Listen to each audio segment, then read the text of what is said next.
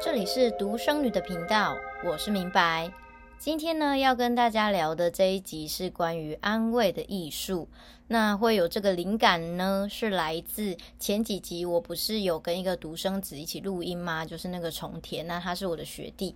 我们在那一集节目录制完之后呢，有一个很美好的晚餐。那在过程当中，因为他妈妈的工作背景跟我妈的工作背景是很相似的，所以就有很多关于妈妈的话题。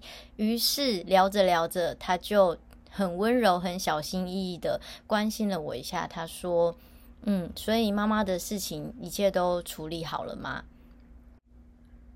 然后说完，他立刻又很紧张的说：“你知道我是不太会安慰人的。”我就跟他说。不用不用，没关系，不需要安慰我，真的。那我觉得很棒，他非常的体贴，就是直接 表态了这件事情，也让整个场面不至于落入一种嗯，到底要怎么样去安慰的尴尬。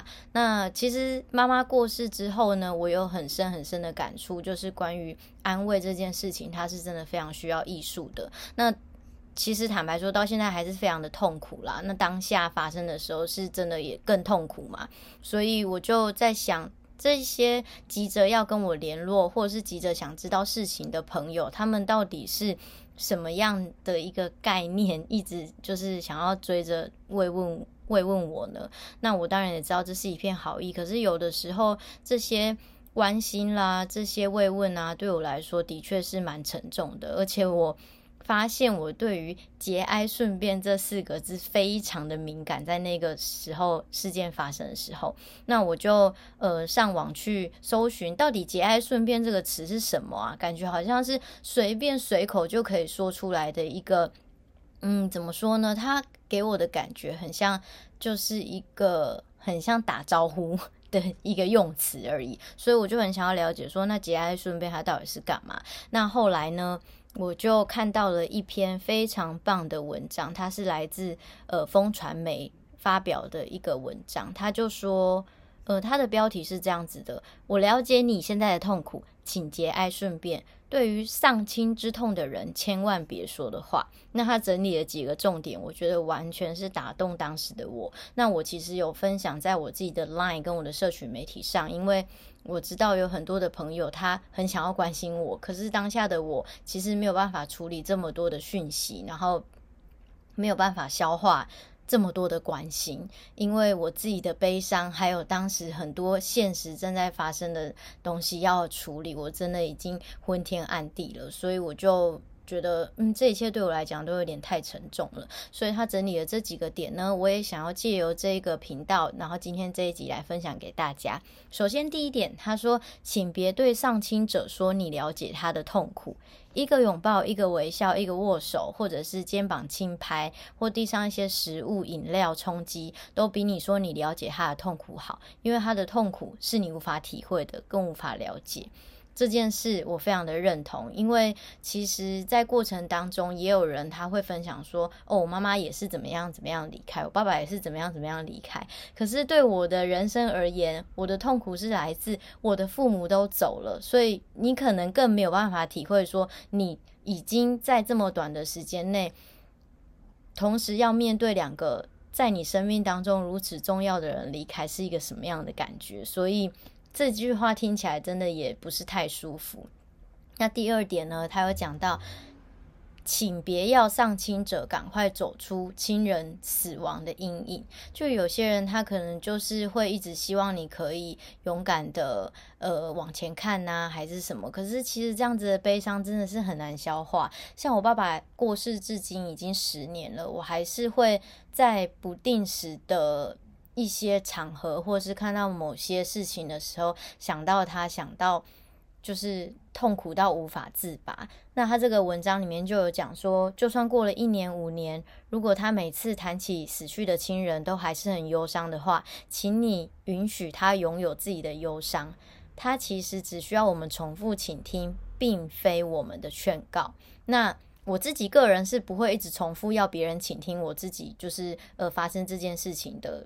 整个过程，我不太会去一直提这件事，因为我知道别人呃，如果听到或者是他不知道要怎么样去反应这件事情，回应我这件事情的感觉，那所以我觉得，当然如果有遇到这样子的朋友，也就是好好的倾听他就好了，不要再去跟他讲一些要他多积极正面，明天会更好的这种，因为他现在不需要，所以 that's OK，没关系，不需要特别的说。那第三点呢？这件事情更重要，请别告诉丧亲者，每个人都会死，请节哀顺变。很多时候，不多说话，反而是更好的存在跟陪伴。如果他愿意多聊，你就多听，和他共同的分享，面对死亡，呃，面对王者的回忆，和他回忆你们和王者的点点滴滴。如果对方不愿意说，也请给他一个独处的空间。就是 OK，每个人都会死，这是大家都会知道的。但是那种痛苦呢，是有分等级的。你不知道对方正在承受多大的痛苦前，不要讲的一副好像事不关己的话，在这个人的面前。那第四个，我自己觉得我自己没遇到，但是也很重要的一点是，请别鼓励丧亲者连忙移除亡者的遗物，或做出重大的生活改变。这只会让丧亲者需要花上更大的努力去调整自己的生活步伐，让他用自己的步伐决定他何时愿意割舍亡者的遗物，去决定哪一些是要留下来的遗物来作为纪念。好，那这个部分呢，我自己比较大的感触是因为我本身是台中人，但是我长期都住在台北，因为工作的关系。那有很多的人就会在这个时候问说：“哦，那所以你接下来会回台中吗？那你接下来会怎么样？”我刚开始没有什么觉察，就只是觉得我现在没有办法决定，因为事情来得太突然了，对我人生来说是一个非常大的巨变，震耳欲聋的巨变。就后来我慢慢的开始整理了一些家里的事情，然后办妥了一些项目之后，还是会有人遇到我就追问，遇到我就追问。我后来真的有深深的感觉，这个问题。给我造成非常大的压力，因为我的情绪都还没有消化完，然后很多事情一件一件的要赶紧在半年内去做很多的处理，然后你现在要我马上给你一个答案，而且我住在哪里，我在什么样的地方，到底跟你有什么很大的关系？我今天搬到什么地方去，你会帮我付房租吗？或者是你会协助我做什么事情吗？不会。OK，第五点，这个也是我没有遇到的，他的举例。跟我没有太大关系，但是我有相同的感觉。他是说，请别把彼此的哀伤做比较，请别建议刚失去孩子的父母再考虑生个小孩，或提醒失去孩子的父母，他们还幸运的拥有别的孩子。你的善意建议只会让丧亲者对你感到厌恶。那因为我自己没有小孩嘛，我失去的是父母，但是同样的感受是来自于有一些人，他会用很奇怪的安慰来安慰我，他会说：“哦，你要觉得你很幸福诶，你爸妈就是这样子突然就走了，也没连累你，诶，他们也没有住院，然后你也不需要去照顾他们。你知道有多少人就是什么久病无孝子啊，然后每天这样子。”昏天暗地的在陪伴他的父母，我跟你说，这一点都对我来讲没有任何安慰的意义，好吗？我如果可以的话，其实我真的也很想要有机会可以照顾我卧病的父母，我真的很希望有机会可以再跟他们多相处一天。你知道我父母的离开是多突然吗？就是我接到一个电话，家里的人告诉我你爸走了，家里的人告诉我你妈走了。我根本连这种最后陪伴的机会都没有，所以总之这一点都没有任何被安慰的感觉。好，那这篇文章呢，总共有十三点，我整理了几点我个人很有感觉的，那也分享给大家。第二篇文章我很喜欢的是商周刊，它也是一样在网络上面分享的一个安慰丧亲的朋友，好难，除了你要保重。咨商心理师说这一句就够了。那我们来看看是说哪一句话对我们来说就够了呢？到底是说的人有说的需要，还是听的人真的有想要听到这些话的需要？我想这是发生去安慰别人之前，我们得先问问自己的。第二点，你跟这位朋友的关系是什么？亲近度如何？如果我们真的愿意承认，非要说些什么安慰别人的话，可能是我们心里的焦虑。那该说些什么呢？或许就在于我跟那个人关系程度的评估了。我听过许多交钱延伸的状况，有些人会对家人重病或是过世的朋友说：“如果有需要什么样的帮忙，尽管开口。”这个时候可能只是场面话。